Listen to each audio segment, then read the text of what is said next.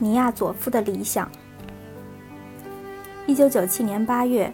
土库曼斯坦前总统尼亚佐夫下令禁止向俄罗斯提供天然气。他认识到，只有增加天然气出口，才能增强土库曼斯坦国力；只有建立新管道，才能摆脱俄罗斯束缚，这是唯一的出路。于是，尼亚佐夫决定绕开俄罗斯，依靠别国打开直接通向海外市场的新通道。起先，尼亚佐夫总统不顾美国克林顿政府的压力，把伊朗作为新输气管道经过的首选国家。土库曼斯坦与伊朗都信奉伊斯兰教，两国友好关系历史悠久。华盛顿邮报指出，几个世纪以来，土库曼斯坦的贸易通道都经过伊朗北部，那里至少居住着一百万土库曼族人，是他们的家乡。现在，拖拉机牵引的车辆满载波斯湾国家的货物，从伊朗运往土库曼斯坦，还向北运往古丝绸之路城市，如乌兹别克斯坦的布哈拉和萨马尔罕，以及哈萨克斯坦的阿拉木图。一九九七年十二月三十日，尼亚佐夫与伊朗总统穆罕默德·哈塔米在首都阿什哈巴德，为一条从土库曼斯坦到伊朗的天然气管道。举行竣工仪式，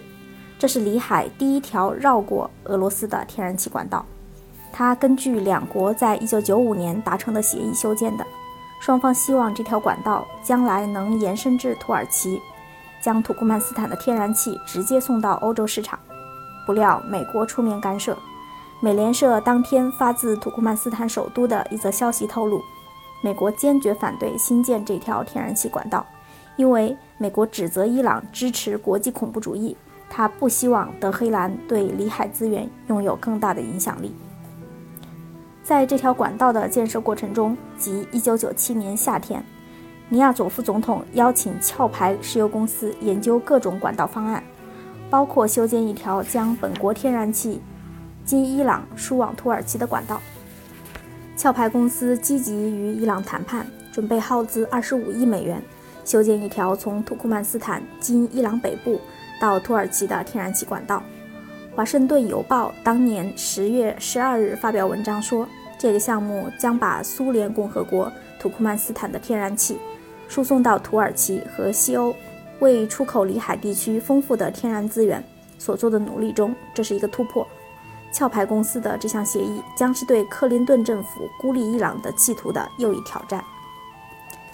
面对这一不利形势，美国决定反击，说服尼亚佐夫总统同意修建一条从土库曼斯坦经阿富汗和巴基斯坦到阿拉伯海再到印度洋的天然气管道。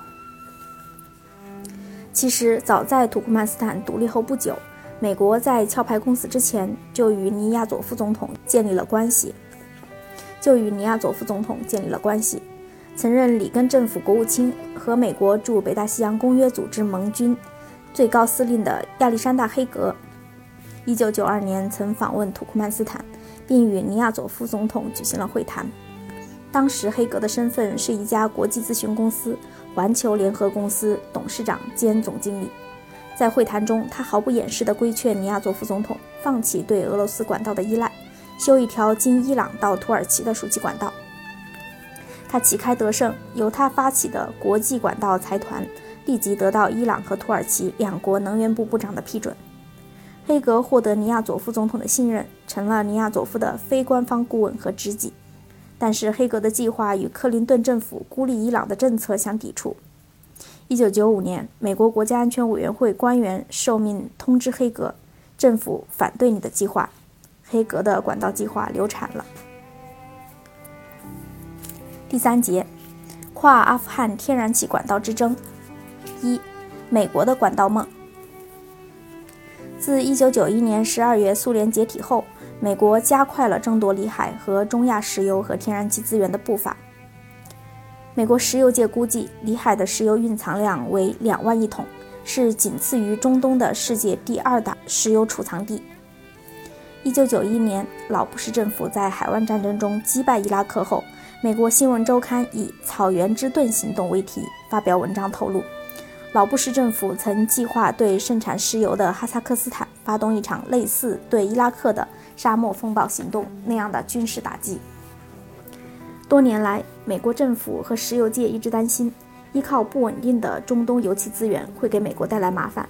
认为里海和中亚油气资源是理想的替代选择。在政府的积极鼓励和支持下，美国石油巨头率先加入里海和中亚油气资源的争夺。现在，美国已经控制这个地区大约百分之七十五的石油产量。怎样把这些资源输送到美国和世界石油市场，是一件困扰美国石油巨头的最大难题。苏联解体前，哈萨克斯坦、土库曼斯坦等中亚地区加盟共和国的石油和天然气全部经苏联控制的油气管道输送出口。经过俄罗斯或伊朗输送这个地区的油气资源，最经济、最快捷。但美国当局为了孤立和打压这两个国家，坚决反对油气管道经过他们的领土。美国政府和石油巨头经过多年研究，就中亚石油和天然气资源提出以下三条可供选择的通道。一西线从阿塞拜疆经过格鲁吉亚和土耳其到地中海；二东线从哈萨克斯坦经中国到太平洋；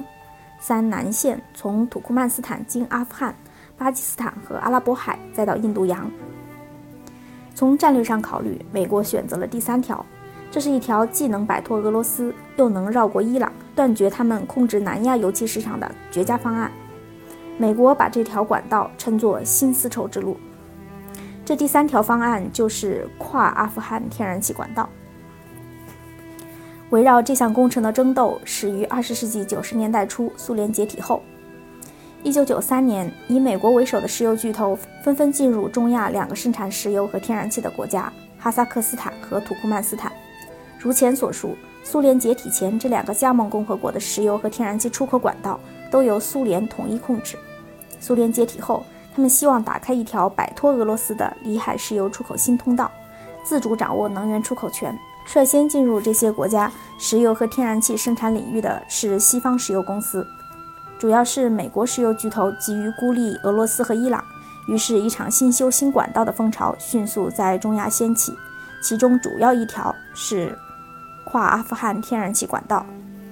美国发现阿富汗北边邻国土库曼斯坦盛产天然气。把他们的天然气经阿富汗输送到阿拉伯海，符合美国利益。此外，这条管道还可为中亚其他国家的油气开辟一条出口通道，何乐而不为？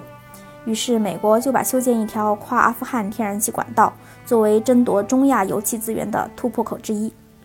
英国《卫报》曾以“美国的管道梦”为题，一针见血地指出，阿富汗本身虽然有石油和天然气，但还不足以成为一个重大的战略问题。其北面的一些邻国的石油储备可能对未来的全球石油供应具有关键性影响。一九九八年，当时在一家大公司任首席执行官的现任美国副总统迪克·切尼曾说：“我不能想象有一天会有一个地区在战略上突然变得像里海那样重要。但是，里海的石油和天然气如果运不出来，就毫无价值。在政治上和经济上都行得通的唯一路线是通过阿富汗。”围绕跨阿富汗天然气管道之争，不单是个经济问题，这是关乎美国扩大地缘战略的关键性组成部分，那就是用军事和经济手段完全控制包括中东和苏联加盟共和国在内的欧亚大陆。美国学者拉里·钦指明了这一点，并引用热布金斯基在其著作《大气局：美国的首要地位及其地缘战略》中的话：“欧亚是世界权力的中心。”这位学者说，二十世纪九十年代，美国在巴尔干、高加索和里海进行军事干预，甚至分裂一些国家的领土，其主要目的是夺取这个地区的石油财富和建设运输管道网。为此而竭尽全力的人物有兹比格涅夫·布热津斯基，他是美国阿莫科石油公司顾问和二十世纪七十年代苏联阿富汗战争的设计师。亨利·基辛格，他是创建于1890年10月7日的美国最大的独立石油公司之一的优尼克的顾问。亚历山大·黑格，他充当土库曼斯坦的说客。还有迪克·切尼，他是哈利伯顿公司总经理和美国阿塞拜疆商会成员。可见，美国的著名老政客们早已亲自出马，纷纷跑到中亚，为美国石油集团争夺油气资源和扩大美国的势力范围而不遗余力。